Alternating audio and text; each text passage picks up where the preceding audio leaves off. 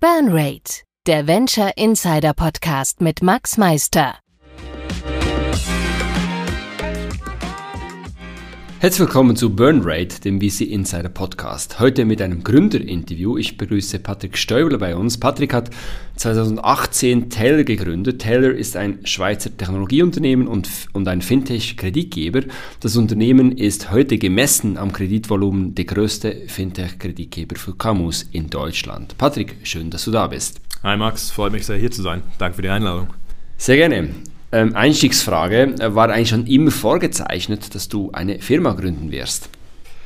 Vorgezeichnet wahrscheinlich nicht, ähm, aber ich wusste schon immer, dass ich eigentlich mein eigener Chef sein wollte und irgendwie meinen eigenen Weg machen wollte. Ich habe meine, meine erste Firma gegründet, als ich 18 war oder 19 ähm, und dann habe ich dann auch danach normale Jobs gemacht sozusagen, aber es hat mich irgendwie, das Unternehmertum hat mich nie äh, losgelassen. Okay, aber aufgewachsen bist du nicht in der Schweiz, gell? Nein, überhaupt nicht. Also mein, mein Vater arbeitet, äh, arbeitet in der Ölindustrie, meine Mutter ist Physikprofessorin, das heißt, ich bin äh, in Holland geboren, ähm, dann sind wir nach Kolumbien gezogen, dann nach Malaysia, Brunei, Oman und ich bin erst mit, mit 18 in, in die Schweiz gezogen. Also ich bin Schweizer, aber aufgrund der Arbeit meiner Eltern bin ich eigentlich immer ein paar Jahren umgezogen und auch hauptsächlich mit Englisch äh, aufgewachsen. Das heißt, in die Schweiz gekommen und ab in Jerez dann? Genau, genau. Also ich bin direkt wirklich an meinem 18. Geburtstag eingerückt, äh, war dann ein Jahr äh, in der Infanterie, ähm, hab dann bin auch wieder immer wieder zurück in die Armee gegangen. Ich bin kurz nach der Uni, ähm, habe ich auch äh, einen Auslandseinsatz gemacht für die Armee, war als ähm, äh, Peacekeeper in, im Kosovo unterwegs für die, für die Schweizer KFOR-Mission ähm, und ja, war, war eigentlich immer sehr gerne in der, Milit in der, in der Armee und äh, ja, war eine coole Erfahrung. Und was sind die Lehren, die du aus deinem KFOR-Einsatz gezogen hast?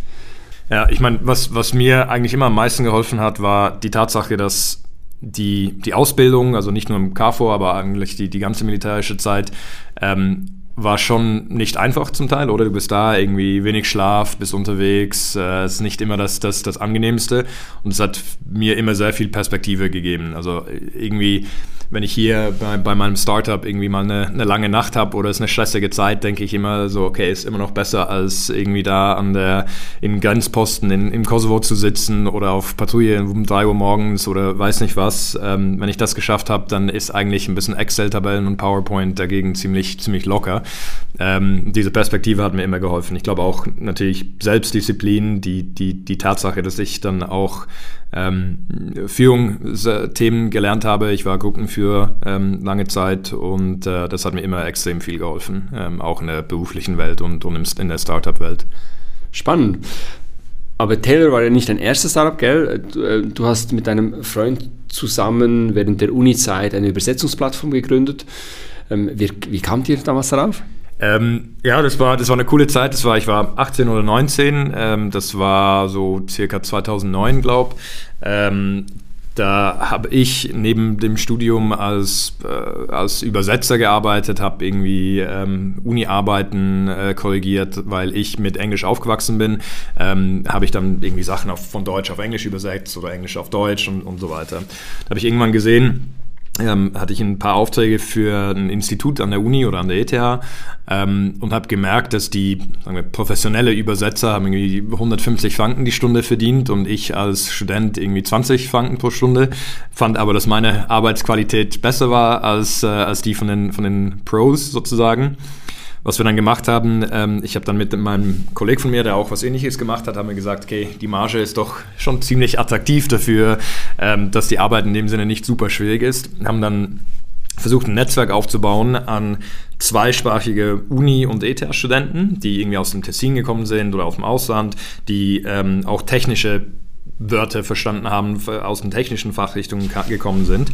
Dann haben wir die eigentlich als Übersetzer äh, angestellt und äh, an verschiedene Institute und äh, KMU und so weiter ähm, vermittelt. War ein wirklich cooles Geschäft für uns als Studenten halt super profitabel. Wir haben dann irgendwie anstatt 150 Franken die Stunde haben wir, keine Ahnung was, 50, 60 ähm, verlangt. Die Studenten haben dann 40 mit nach Hause genommen und wir haben den Rest äh, als unsere Marge gehabt war so ein cooles Business. Nachteil ist, mit äh, Studenten zusammenzuarbeiten, ist nicht immer das Einfachste.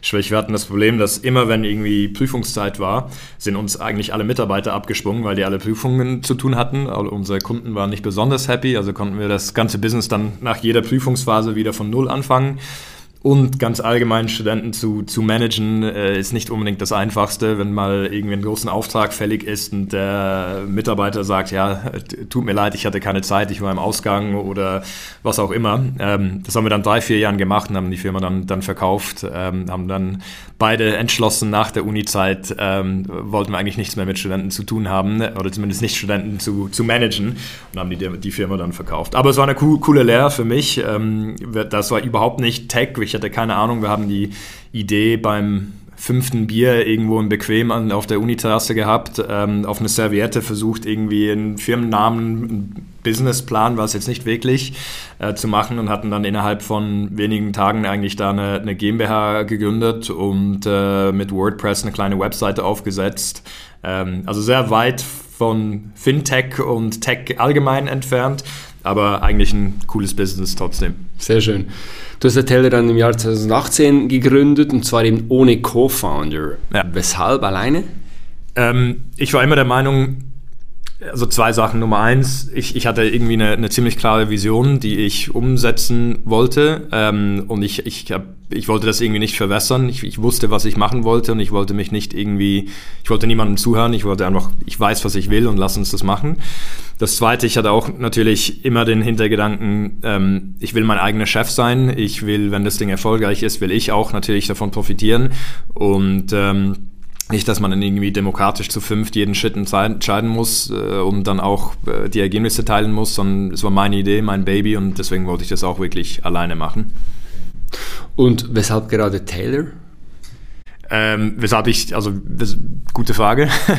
ähm, die Idee ist eigentlich gekommen, ich, ich hatte immer beobachtet, dass es halt in den letzten zehn Jahren diese riesige Digitalisierungswelle gegeben hat im, im Retail-Kundensegment. Also das ist, ich, ich meine, heutzutage kann man es gar nicht vorstellen, dass man jetzt nicht irgendwie äh, mit Mobile Banking die Rechnungen bezahlt, dass man nicht irgendwie ähm, äh, mit einer App alles macht im, im Privatleben.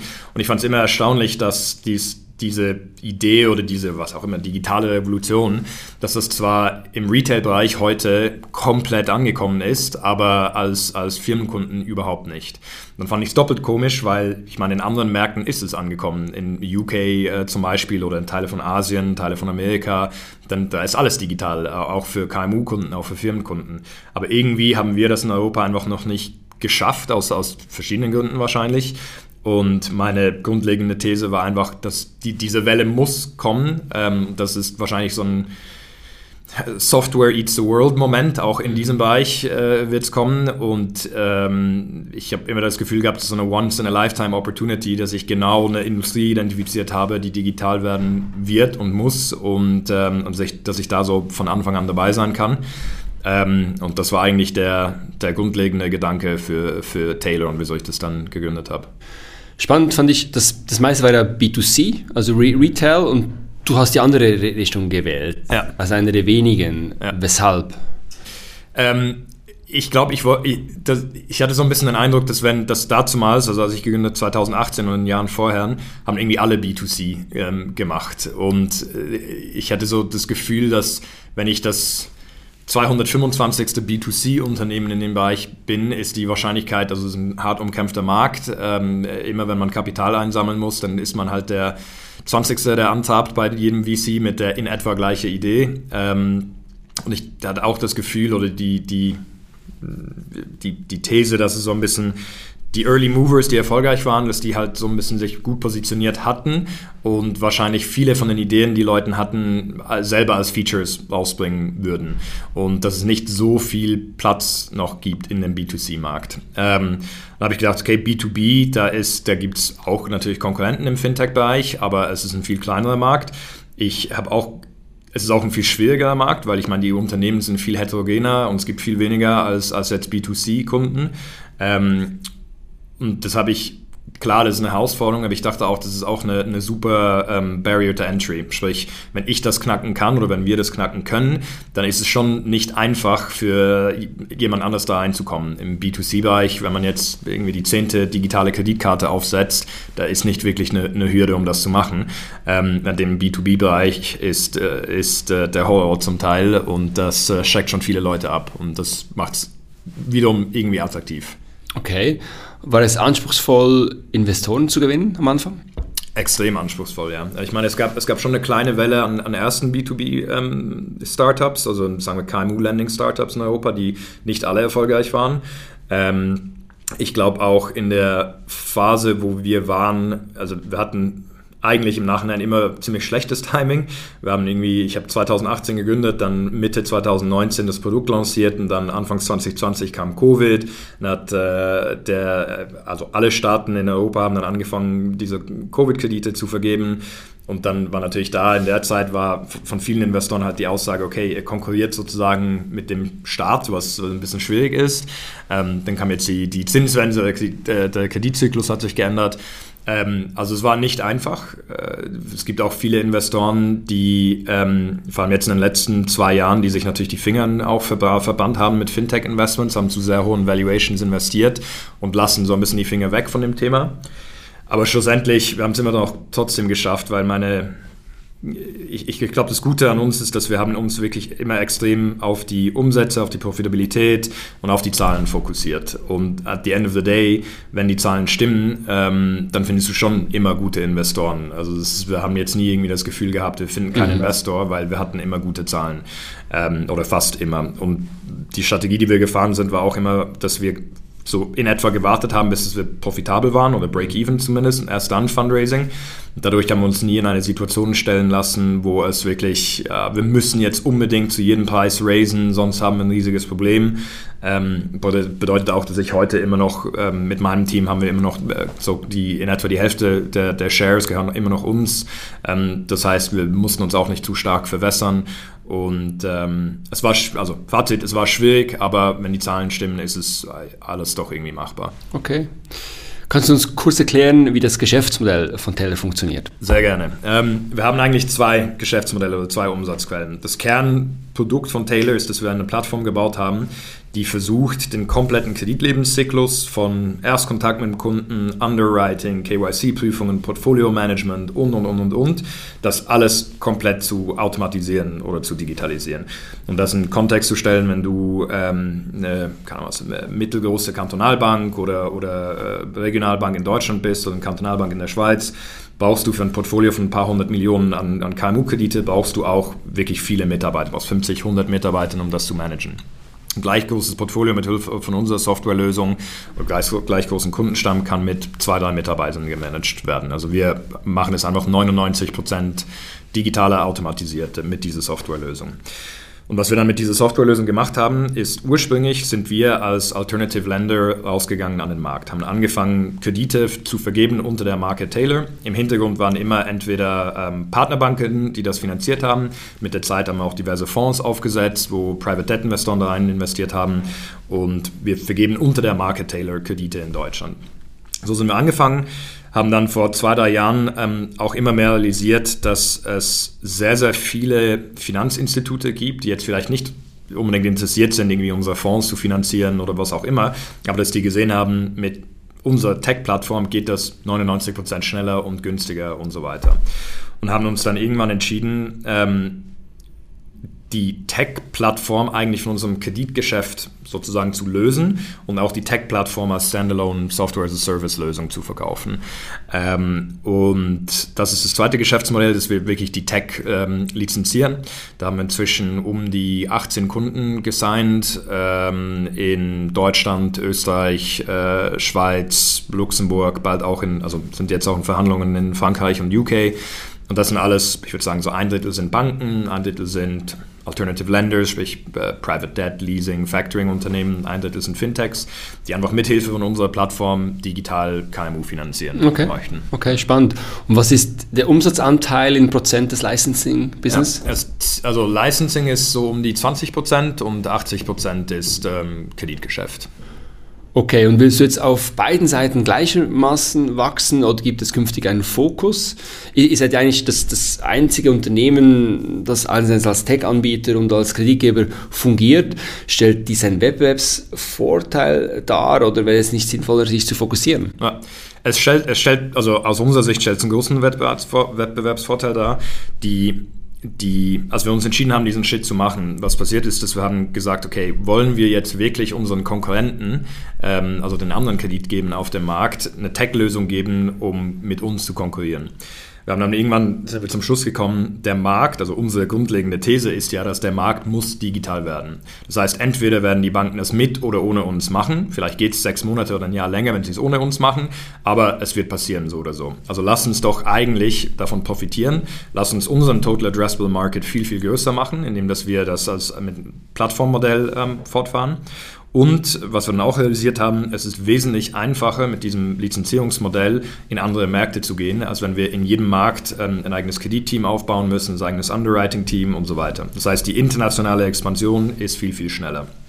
Ähm, Umsatztechnisch glaube ich schon, dass wir irgendwann an dem 50-50 ankommen werden. Ähm, das Kreditgeschäft, das wir machen in, in, ähm, in Deutschland, also die, die, die Kreditvermittlung und, Vergabe, ist halt, funktioniert sehr gut und, ist sehr profitabel. Ähm, und die Sales Cycles auf der SaaS-Seite, um SaaS an Banken zu verkaufen, ist, sind viel länger. Der Sales Cycle dauert halt 18 Monate. Ähm, das heißt, es ist so, dass die Sales Growth auf der oder Revenue Growth auf der Kreditseite in Deutschland kurzfristig höher ist, aber langfristig sollte es dann eher einen Hockeystick geben auf der SaaS-Seite, sodass es sich dann mit der Zeit ausgleicht ich glaube, wenn ich so fünf oder zehn Jahre in die Zukunft ähm, schaue, ist die Plattformstrategie schon da, wo wir am meisten Geld verdienen mhm. werden, ähm, weil auch der deutsche Markt, also der Kreditmarkt ist irgendwann limitiert, ähm, aber die SaaS, SaaS-Markt, Banken, die digital Kredite vergeben müssen, weltweit ist nicht limitiert und die Software ist dementsprechend auch nicht limitiert auf irgendwelche Geografien. Ja, absolut. Seid ihr schon bei 10 Millionen Umsatz? Ja, wir sind, wir katzen jetzt gerade dran. Ah, sehr schön. Und Profitabilität ist wann geplant? Ähm, wir waren jetzt die letzten, also von Mai bis Dezember, also jetzt mal, mal schauen, wie der Januar jetzt wird, aber von die letzten sechs Monate waren wir immer auf Monatsbasis profitabel. Im letzten Jahr waren wir so knapp, also auf Jahresbasis knapp nicht profitabel, aber nur ein paar hunderttausend. Ähm, also wir sind ziemlich, ziemlich happy im Moment, dass trotz der, sagen wir, schwierige wirtschaftliche äh, Situation in, in Europa und ähm, die Zinswende, dass wir, dass unser Unit Economics trotzdem gut funktionieren. Okay, ja, in einem Kernbusiness, was sind die typischen Kunden, also Branchenzugehörigkeit? Mhm. Wir decken eigentlich alle Branchen ab. Die, die grundlegende These, die wir haben, ist, dass es einen, einen, einen großen große Gruppen an, an, Unternehmen gibt, die eigentlich aus Risikosicht super gute Kunden sind, ähm, aber einfach weil sie vielleicht ein bisschen klein sind, vielleicht ein bisschen komplexere Strukturen, lohnt es sich nicht für viele Banken mit diesen Kunden, äh, diese Kunden zu finanzieren. Für uns lohnt sich das aber, weil wir das zu 99 Prozent digital machen können. Ist es egal, ob jetzt der Mitarbeiter eine halbe Stunde mehr oder weniger an, an einem Kunden sitzt. Ähm, das heißt, wir finanzieren über die Taylor-Plattform. Ähm, in der Regel sind die Finanzierungsgrößen so zwischen 100.000 und 1,5 Millionen, im Schnitt um die 500.000 die, die Kredite, die wir vergeben. Ähm, die Kunden, die wir, mit denen wir zu tun haben, die machen in der Regel so zwischen 5 und 50 Millionen Umsatz. Ähm, alles etablierte Unternehmen, also Durchschnittsalter so um die 15, 16 Jahre ähm, und über alle Industrien ähm, und Geografien in Deutschland äh, hinweg. Also wirklich breit gestreut. Ähm, der Total Addressable Market ist dementsprechend sehr, sehr groß, ähm, was auch immer das Ziel war.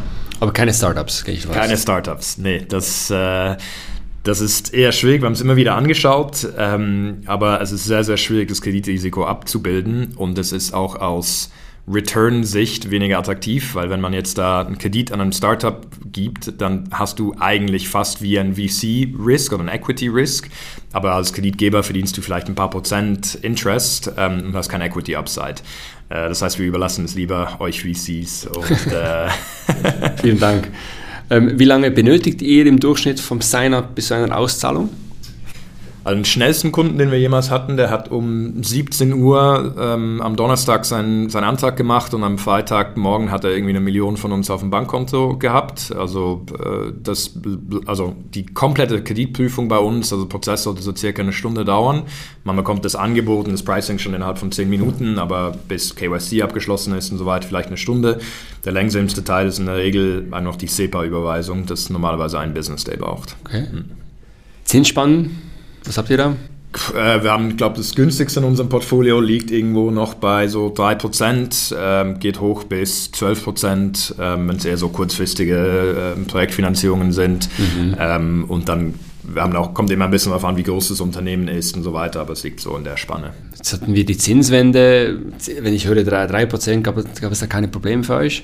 Ja, ja, also die 3%, das sind schon eher ältere äh, Kunden, aber wir versuchen eigentlich ein möglichst diversifiziertes Portfolio zu haben. Das heißt, man muss auch die Kunden im, im Portfolio haben, die einfach wirklich Top-Top-Unternehmen sind ähm, und die sind halt nicht bereit, die, die hohen Zinsen zu bezahlen, weil die bekommen es irg sonst irgendwo anders günstiger. Mhm. Und das heißt, wir müssen gewisse Kunden da drin haben, die auch weniger bezahlen und natürlich auch gewisse, die mehr bezahlen, wenn man ein schönes Gleichgewicht hat. Okay. Ihr von Barclays kürzlich so 75 Millionen Euro erhalten. Wie lange reicht dieses Geld? Die 275 Millionen sollten so ein Jahr bis 18 Monate ausreichen ähm, und dann werden wir das ausgegeben haben. Was habt ihr jetzt in 23 ausgeliehen? Ähm, nicht nur mit dem Vehikel, aber insgesamt waren es so knappe 250 Millionen. Okay. Wir machen momentan wow. machen wir so, also Ende vom letzten Jahr im Durchschnitt in Q4 haben wir monatlich so 20 bis 25 Millionen vergeben. Das ist stattlich, ja. ja. Und was sind da die Ausfallraten? Die berechnen das bekanntlich nach Kohorten. Kannst du hierzu ja. etwas sagen? Sehr klein. Also wir hatten noch ähm, über das Gesamtportfolio per 31.12. irgendwie 0,5, 0,6 Prozent, ähm, die nicht, nicht defaulted, aber leidend waren, ähm, was sehr, sehr niedrig ist. Also wir sind extrem die, das ist etwas, was uns, glaube wirklich unterscheidet, indem dass wir nicht, wir gehen nicht in irgendwelche komische underbanked Nischen, mhm. die auch hochriskant sind, sondern wir versuchen wirklich Kunden zu finanzieren, die auch bei einer Sparkasse oder einer Deutsche Bank oder einer Kantonalbank hier in der Schweiz auch eine Finanzierung bekommen könnten. Ähm, rein aus Risikosicht, ähm, die einfach aber nicht diese sechs Monate Papierkram durchlaufen wollen. Ähm, das heißt, die Ausfallquoten erwarten wir pro Kohorte pro Jahr unter 1%. Okay, aber die, die Kredite sind abgesichert, also die haben... Die haben alle persönliche Bürgschaften, also die, die Gesellschafter müssen ähm, privat auch noch für die Kredite bürgen. Okay, spannend. Sprechen wir noch kurz über die Tech. Was genau ist, ist eure Tech und spielt hier auch KI eine wichtige Rolle? KI spielt eine extrem wichtige Rolle. Also die, die Tech-Lösung besteht, ähm, nehmen wir einen Schritt zurück, die Tech-Lösung versucht ja eigentlich diesen kompletten ähm, Kreditlebenszyklus abzubauen. Und was wir gemacht haben, ist, dass wir haben eigentlich für jeden Prozessschritt, das vielleicht ein Mensch machen würde, sei es jetzt irgendwie so ein KYC-Mitarbeiter, ein Backoffice-Mitarbeiter, whatever, haben wir versucht, durch einzelne Module zu ersetzen. Das heißt, sind jetzt inzwischen 26 Module. Wir haben, wie gesagt, so ein Portfolio-Management-Module, ein Early Warning-Module, ein Anti-Fraud-Module. Und diese Module versuchen wirklich eigentlich ähm, das zu machen, was ein Mensch sonst machen würde. Ähm, und wo wir vor allem KI sehr, sehr viel einsetzen. Nummer eins ist, wir haben ein Modul, das nennt sich Taylor Allies. Das ist eigentlich unser Underwriting-Modul. Und das ist sehr eng verknüpft mit einem sogenannten OCR, Optical Character Recognition Modul. Das heißt, bei unseren Kunden, sehr viele laden dann irgendwie eine PDF-Datei hoch mit einem Jahresabschluss oder whatever, Dokumente. Das wird dann alles vom System automatisch ausgelesen und dann in dieses Underwriting-Tool automatisch eingespielt, um ein Scoring zu generieren. Und da dieses System ähm, nutzt extrem viel KI und, und, Machine Learning, weil es zieht auch von vielen externen Datenquellen Informationen und versucht dann zu modellieren, wo geht der Kunde hin, was passiert. Und was du dann auch die Möglichkeit hast, ist, du kannst entweder als Mensch da noch eingreifen und Korrekturen machen. Das System lernt dann laufend durch diese Korrekturen. Und was es auch macht, ist es auch in ein Portfolio-Management-System eingebunden. Das heißt, wenn sich das Portfolio nicht so entwickelt oder dieser Kunde nicht so entwickelt danach, wie wir geglaubt haben, dann passt sich das System auch automatisch an oder macht Empfehlungen, was man zukünftig besser machen könnte. Das Coole daran ist, wir die Softwarelösung auch selber nutzen, aber auch andere Banken und Institute nutzen, ist, dass wir einen riesigen Datenpool haben an Underwriting Data und können so die Systeme, die Prozesse äh, eigentlich immer schlauer machen. Das heißt, desto mehr Nutzer das wir haben, desto mehr Kunden, desto schlauer wird das System, desto schneller, desto besser wird es. Okay. Vertriebsseitig, wie kommt ihr zu euren Kunden? Ähm, ist das vor allem über Call Calling und was sind die ungefähren Customer Acquisition Costs? Äh, die Customer Acquisition Kosten kommen ein bisschen auf die Kohorte drauf an, aber sind ähm, ein paar tausend Euro äh, pro, pro, Kunde. Wir machen so 60 bis 70 Prozent von unseren Kunden kriegen wir durch Outbound Sales, also wirklich Cold Calling. Was wir da machen, ist, dass wir von den gleichen Datenquellen, die wir für Underwriting nutzen, kaufen wir diese Daten ein und, und äh, vor, also erstellen Listen von Kunden, die wir proaktiv gerne ansprechen würden und finanzieren würden. Kontaktieren die dann ähm, und haben die dann in unserer Datenbank und, und, versuchen sie so zu finanzieren. Dann haben wir so circa 5 bis 10 Prozent, die organisch reinkommen über die Webseite. Das hat stark zugenommen in den letzten 12, 18 Monaten, als wir auch bekannter worden sind. Ge geworden sind. Und dann den restlichen Teil bekommen wir über diverse Partnerschaften, die wir haben. Ähm, sind entweder Kreditplattformen, Vermittler und so.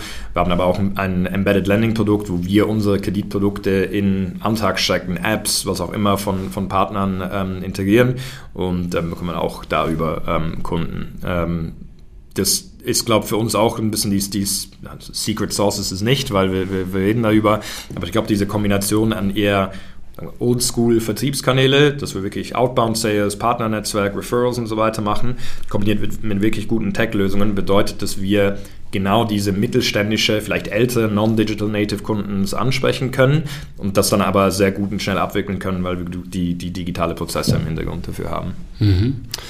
Sprechen wir noch kurz ähm, über die Konkurrenz. Sind relativ viele verschwunden oder haben zumindest Mühe? Was macht Teller besser?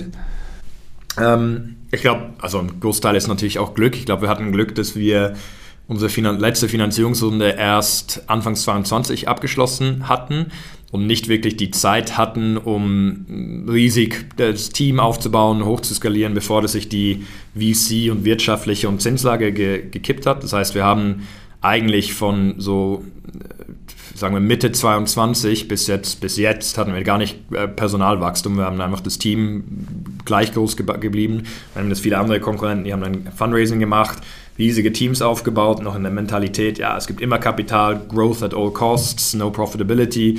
Und das ist dann sehr schwierig, wenn man diese Lasten hat. Und wir hatten halt gutes Timing, was das angeht. Das andere ist, wir sind extrem Daten- und Unit Economics ähm, getrieben. Also wir achten wirklich darauf, dass das Ganze, ähm, dass jeden Entscheid, den wir machen, jeder Kredit, jeder Sales-Kanal, ähm, dass die Zahlen wirklich aufgehen. Und dass ähm, diese Disziplin hat uns halt extrem geholfen, dass wir die Unit Economics im Griff hatten, sodass das Ganze funktioniert, auch im jetzigen Umfeld. Ähm, das hat uns wirklich gerettet. Ja. Okay. Investmentseitig, wie viel hast du bis heute an Investorengeldern eingesammelt? Auf der Equity-Seite haben wir sind 12, 13 Millionen ähm, geraced. Wir sind jetzt auch da eine neue Finanzierungsrunde, die wir jetzt in den nächsten Wochen und Monaten abschließen werden. Ähm, da kommt noch eine ganze Menge dazu. Ähm, da kann ich dir dann sagen, sobald wir, wir, wir soweit sind. Und ähm, ja, genau, auf der Equity-Seite eben so um die 300 irgendetwas Millionen.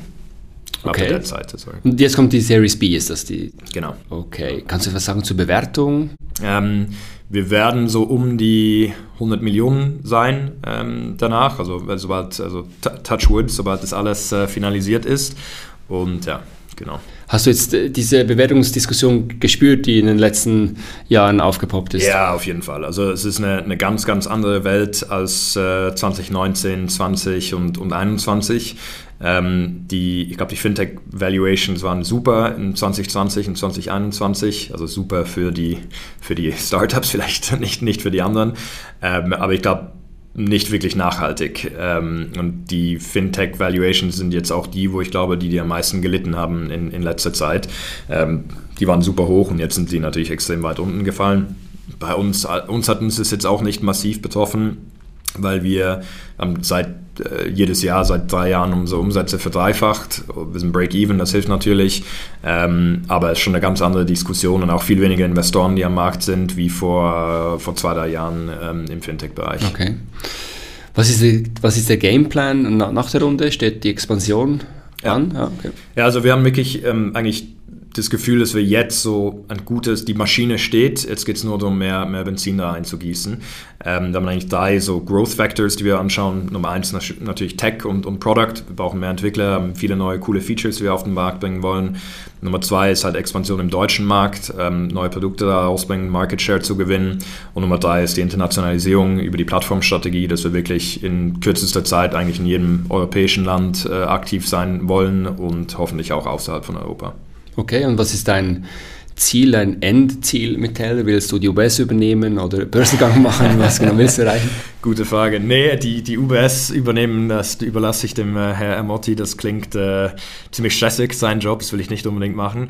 Ähm, nee, ich, ich sehe es anders. Ich glaube, dass die dieses Segment, wo wir drin sind, das muss digital werden und ich will, dass wir quasi die Plattform sind, wo egal wie ich als Investor da Geld rein investieren will, als Unternehmer Geld bekommen will, also Kapital bekommen will, als Bank oder als Finanzinstitut digital handeln will, dass wir eigentlich die Plattform sind, die in der Mitte sind und das für jeden ermöglicht. Ähm, wahrscheinlich der beste Weg ist irgendwie so ein bisschen zu sagen, das ist Amazon Web Service of, of SME Lending, dass wir halt alle unsere Dienstleistungen jedem anbieten können, dass niemand in, in, auf der Welt eine, eine Business Banking Transaktion durchführt, ohne dass wir irgendwo drin sind. Also die Idee ist wirklich, eine, eine, eine breite Plattform zu bauen, um diese Digitalisierung zu ermöglichen und voranzutreiben, hoffentlich. Okay. Vielleicht noch eine Abschlussfrage. Was sind deine zwei bis drei Gründungstipps für angehende Gründerinnen und Gründer? Ja, gute, gute Frage. Also ich glaube, das Allerwichtigste, was ich jedem anraten kann, ist, ähm, Fail fast ist sehr wichtig, aber Persistency ist auch sehr wichtig. Also das, es, es gibt so viele Probleme, die jeden Tag aufkommen werden und jedes Mal, wenn irgendein Problem aufkommt und, und du überlebst es, du schaffst es, überwindest das, löst das Problem, ist es halt ein weiterer Barrier to Entry, wo deine Konkurrenten das nicht schaffen werden. Also du musst einfach bissig bleiben und, und durchbeißen. Das ist wahrscheinlich das Allerwichtigste. Das Zweite ist, ähm, achte wirklich auf die Zahlen, auf die Unit Economics und so weiter, weil die die Zeiten, wo man einfach unlimitiertes Kapital bekommen hat und Growth at all costs, die sind vorbei, leider. Ähm, das heißt, wenn man nicht Unit Economics hat, die stimmen, äh, dann, you know, dann, dann, dann kommt man heute nicht so weit.